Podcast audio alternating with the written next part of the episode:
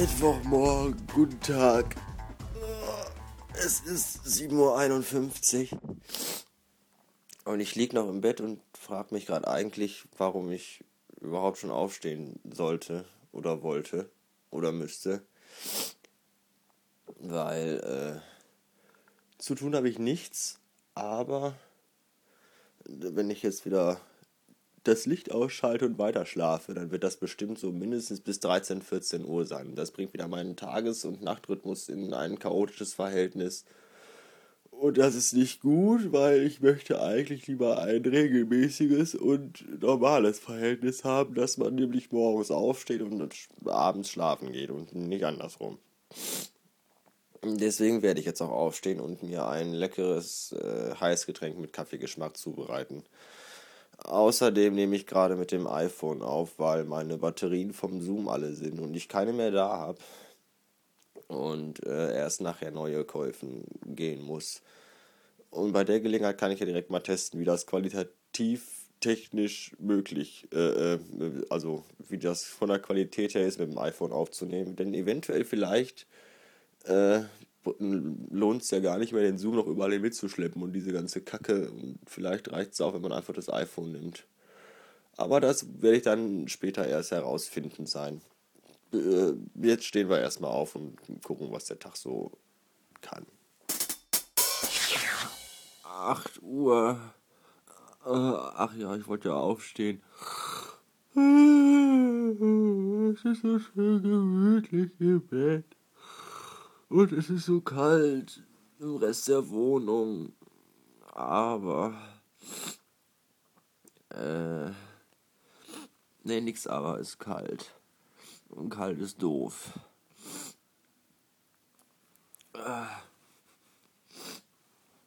Ich werde jetzt trotzdem äh, eine Aufstehung unternehmen.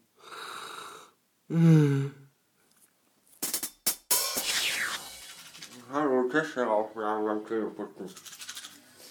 Einfach so, wie es klingt und ob es okay ist. Und dabei die Musik mit darunter hören kann.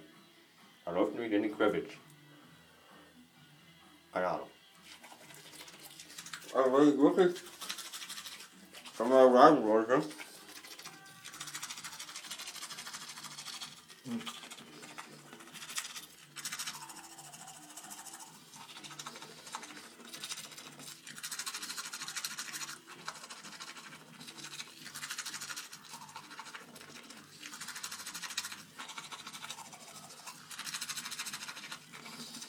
Mm.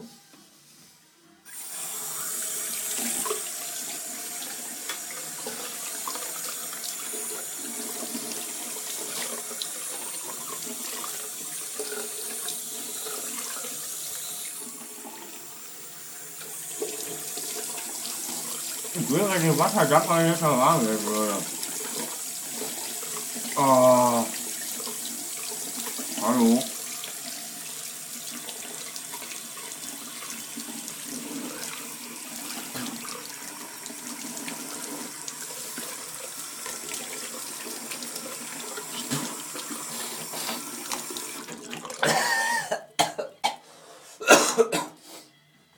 Es gibt nichts ekligeres, sich mit kaltem Wasser den Mund auszuspülen. So, jetzt gehen wir in die Küche und kochen Kaffee.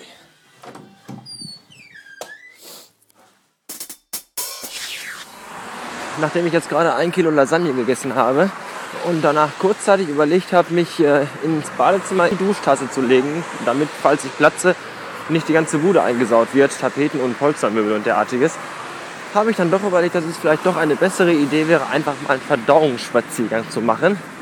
Äh, bei der Gelegenheit kann man auch gleich Verwandte und Bekannte besuchen. Deswegen jetzt der Weg zu meinen Eltern und um mal zu gucken, ob die auch noch leben. Ähm, ja, ein äh, großer Internetkonzern mit bunten Buchstaben hat äh, irgendwie versucht, sich aufzulehnen gegen chinesische, ähm, ach so, ich muss hier auf den Knopf drücken, sonst ist die Ampel nicht grün, gegen chinesische äh, Zensur im Internet Und schon wird dieser Konzern gefeiert wie ein neuer, junger Che Guevara oder so. Obwohl es ja bis vor kurzem noch hieß, dass äh, Google doch äh, der Verbrecherverein schlechthin wäre, die mit ihrem neuen Browser nur versuchen würden, ähm, Daten auszuspionieren und plötzlich legen Menschen Blumen vor dem Google-Firmenlogo-Sitz äh, hier in irgendwo in Schlitzaugenland nieder. Und alle sind ganz gerührt.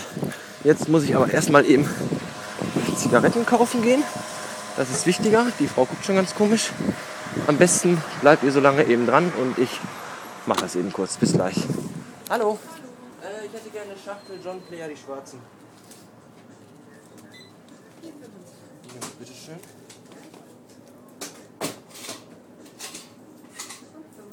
Jo, Dankeschön. Tschüss. So, da bin ich schon wieder. Ähm, in, in, dieser Tankstelle lag dann natürlich auch erstmal schön äh, der Spiegel aus mit der großen Titelstory Google hier Drecksverein und hast du nicht gesehen. Aber, oh, da kommen Autos, ich sollte die Straße überqueren. So. Ähm, aber nichtsdestotrotz äh, irgendwo anscheinend doch eine, ein Schritt, der äh, Menschen bewegt und der vielleicht dafür sorgt, dass äh, jetzt auch andere Länder frei werden und vielleicht auch Kinderprostitution und Kinderarbeit im Ausland äh, äh, ein, ein Riegel vorgeschoben wird, weil die unglaublich äh, menschliche und humane Firma, das ist übrigens das gleiche, Google jetzt hingeht und die Welt rettet. Warten wir mal ab, was daraus noch wird. Bis später.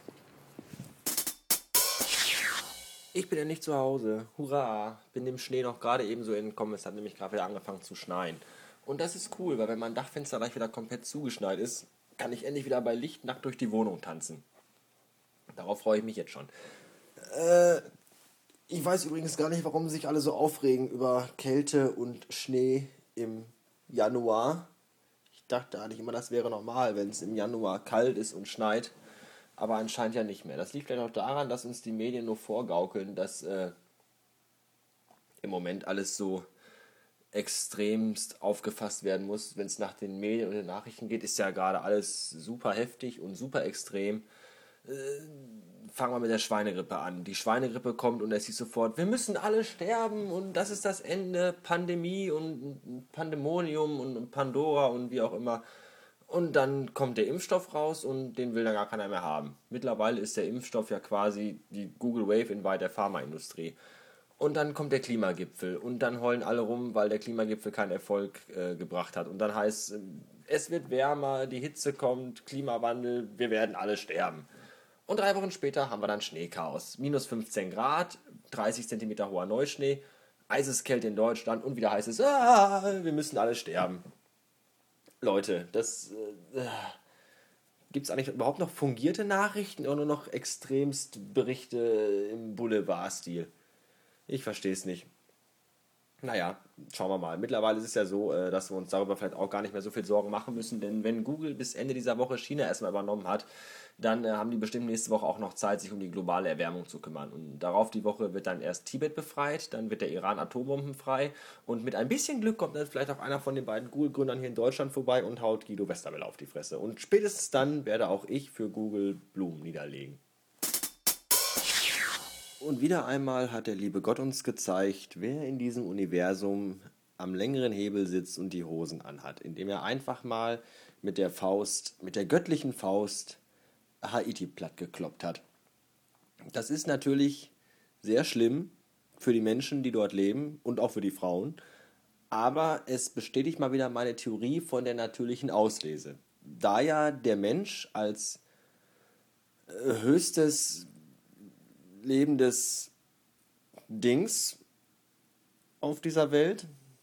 Also nicht als intelligenteste, aber als am höchsten entwickelste Lebensform keine natürlichen Feinde hat und da dann das Gesetz von Fressen und Gefressen werden nicht greift, muss halt der liebe Gott, sofern es denn einen gibt, äh, hingehen und da noch äh, selbst Hand anlegen, verbessern quasi.